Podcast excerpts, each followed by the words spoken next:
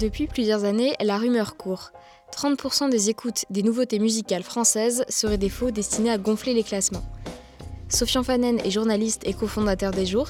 Dans cette cinquième saison de la fête du stream, intitulée La fête du fait extreme, il revient sur les techniques de triche dans le monde de la musique.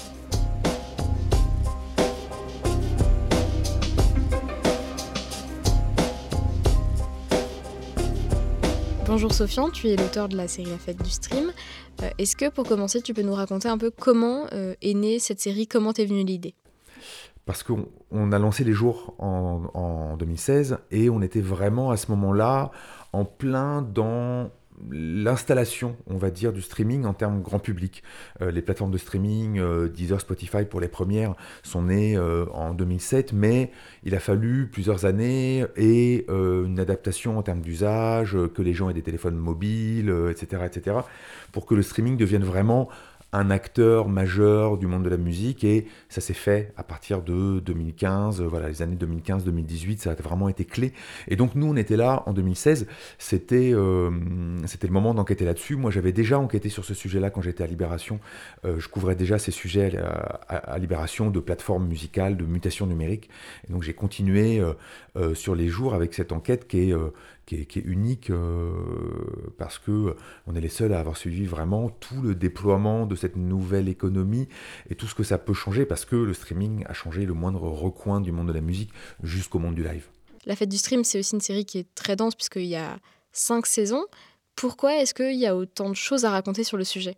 Ce qui est intéressant, c'est de dire que la révolution du streaming qu'on est en train de vivre, euh, du côté des auditeurs, nous, du côté des artistes, du côté des maisons de disques, du côté de tous les acteurs du secteur de la musique et vraiment jusqu'à la scène, euh, c'est une révolution qui est, euh, si on intègre euh, toute la révolution du numérique, on va dire, le téléchargement, Napster, toutes les années 2000, le piratage, etc., c'est d'une magnitude équivalente à la naissance début du début 20e de la musique enregistrée et de la radio.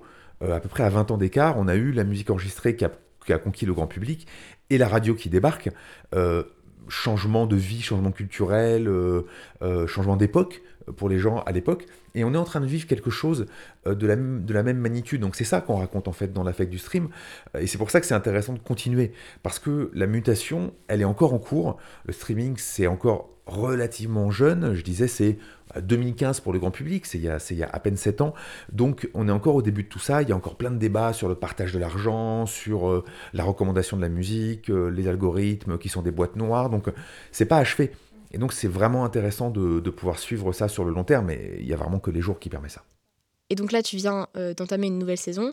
Qu'est-ce qui t'a décidé à, réouvrir le dossier en fait? En fait, cette enquête, je l'ai, j'ai repris ce sujet euh, de la manipulation des streams. C'est un sujet sur lequel j'avais déjà enquêté en 2018, donc c'est vraiment un serpent de mer dans le, dans le monde de la, de la musique, en France et partout dans le monde, mais en France on en parle beaucoup. Je, moi je suis un peu lassé du sujet, j'en ai un peu marre de ce sujet, parce que ça revient tout le temps, et euh, je l'ai repris en me disant ça va encore être la même chose euh, parce qu'il y a une grosse part de fantasmes, il y a une grosse part de, de légendes urbaines, de, de, faux streams qui n'en, font, qui n'en sont pas, etc.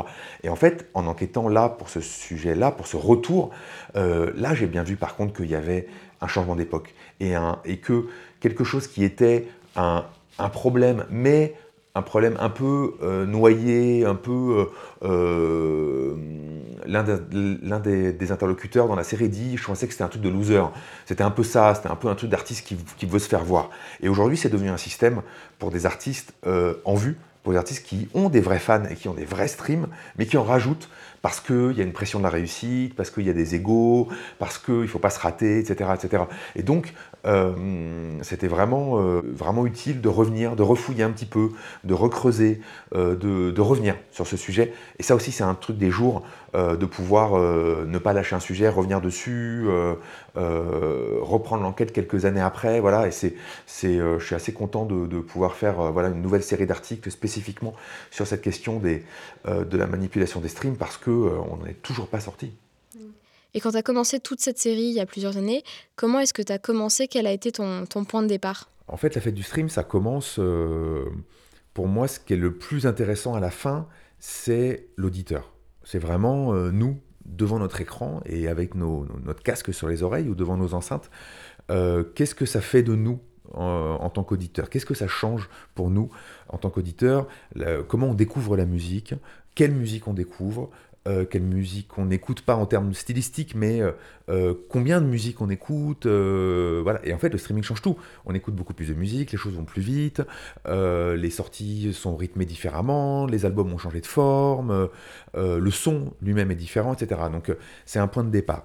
C'est vraiment mon expérience en tant que en, tant qu'auditeur qui est le point de départ et en tant que, bah, fan de musique en plus. Donc après, moi, moi, je, moi je, j'essaye, j'essaye, enfin, je fais très attention à pas me considérer comme euh, un auditeur lambda dans le sens où je passe mes journées à écouter de la musique et j'ai euh, c'est ma passion numéro un avant de journalisme euh, c'est quand même d'écouter de la musique. Donc j'ai un rapport différent plus profond que la majorité des gens à la, à, la, musique mais je pratique beaucoup les plateformes. Donc je les vois changer je les vois bouger. Je vois ce qu'elles essayent de faire je vois ce qu'elles fabriquent comme comme écoute comme ce qu'elles proposent comme playlist. Je les ai vus changer voilà. Donc ça c'est vraiment le point de départ ensuite euh, j'ai beaucoup travaillé au début justement sur le côté recommandation de la musique. Euh, c'est-à-dire, en partant de l'auditeur, on descend vers la, vers la plateforme et on essaie de comprendre comment les algorithmes fonctionnent, comment on essaye de, euh, comment on nous recommande de la musique, pour le meilleur et pour le pire. Hein. Il n'y a pas que des, mauvaises choses, il y a plein de bonnes choses dans la recommandation. Recommandation algorithmique, recommandation humaine.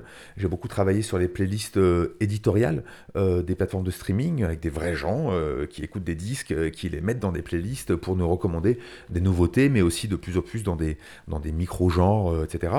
au début, j'ai beaucoup travaillé également sur tout le monde du ce qu'on appelle les playlists de mood, playlists d'ambiance, euh, et cette façon qu'a eu le streaming, qu'a encore le streaming, de vouloir fabriquer et de fabriquer une, une, écoute continue, une écoute sans fin, et euh, cette idée de dire que euh, toute musique devient un, potentiellement un accompagnement de notre journée et cette idée des plateformes de streaming de rythmer la journée de leurs abonnés, de leurs auditeurs et après, on, a vraiment euh, déployé les sujets, euh, euh, notamment un des sujets qui a été un des sujets qui a été super important à traiter et qui raconte beaucoup de choses, c'était la prise de pouvoir du rap.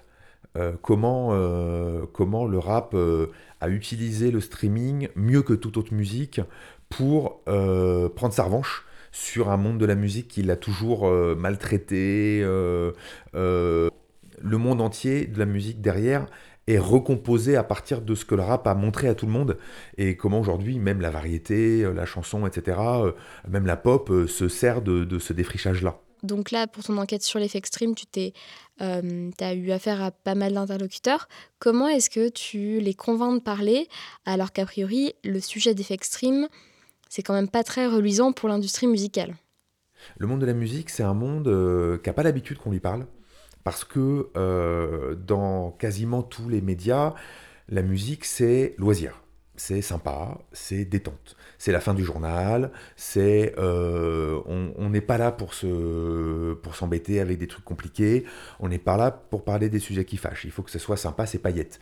Et, euh, et du coup, les gens dans les maisons de disques, mais même à la à la SACEM, donc la société qui gère les, les droits des auteurs-compositeurs, et même dans les plateformes, en fait, ils sont assez contents qu'on vienne leur parler euh, ils sont assez contents de voir arriver quelqu'un qui connaît vraiment le sujet et, euh, et ils sont plutôt, euh, plutôt accueillants et disponibles.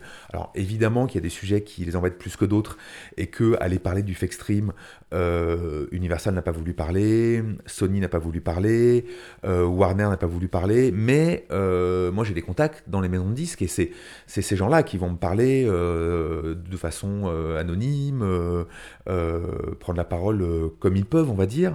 dans les plateformes de streaming, la même chose sur le fake stream, Spotify ne veut pas parler, Apple parle pas, Amazon parle pas, euh, Deezer parle sur ce sujet, c'est une chance.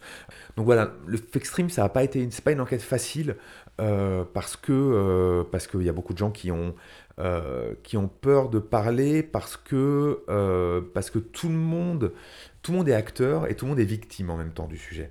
C'est-à-dire que il y a beaucoup de fake stream dans plein de gros labels, mais c'est toujours d'autres qui en fait. Donc, euh, et surtout, la difficulté du fake stream, c'est que Euh, ça peut être euh, de la faute de l'artiste, ça peut être de la faute du manager, ça peut être de la faute du label, ça peut être de la faute de, fans aussi.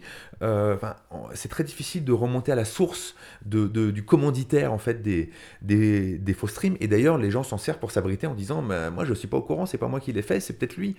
donc tout le monde s'accuse. et donc personne ne veut vraiment parler librement. Certains parlent librement. J'étais surpris de, de voir Mercus, euh, Mehdi Gebli, le, qui est le manager de Vald et de d'autres artistes, qui est quelqu'un qui, qui, a une place assez centrale dans le, dans le rap aujourd'hui, dans la musique en France aujourd'hui, et qui m'a dit non, non, mais moi je parle euh, visage découvert, euh, tu mets mon nom, moi je parle, quand je dis un truc, c'est ce que j'ai à dire, j'assume, etc. Donc il parle très librement dans, ce, dans cet article et dans, dans cette série d'articles, et c'était vraiment intéressant d'avoir sa, sa vision, mais il y a une frustration clairement d'avoir euh, plein de sources, mais qui sont des sources majoritairement anonymes parce que, euh, en plus, le monde de la musique, c'est un tout petit monde. Tout le monde se connaît, euh, tout le monde se reconnaît facilement, et se griller chez Warner, c'est aussi se griller chez Universal ou chez Sony, etc., parce que c'est vraiment un tout petit monde en France. Donc voilà, c'est difficile, mais il y a une volonté de faire sortir des choses en ce moment. donc le sujet est vraiment pas fini. La fête du fake stream est disponible sur lesjours.fr. Vous pouvez aussi nous retrouver sur Instagram, Facebook et Twitter at lesjoursfr ou nous écrire à contact lesjours.fr. On se retrouve très vite pour un nouvel épisode.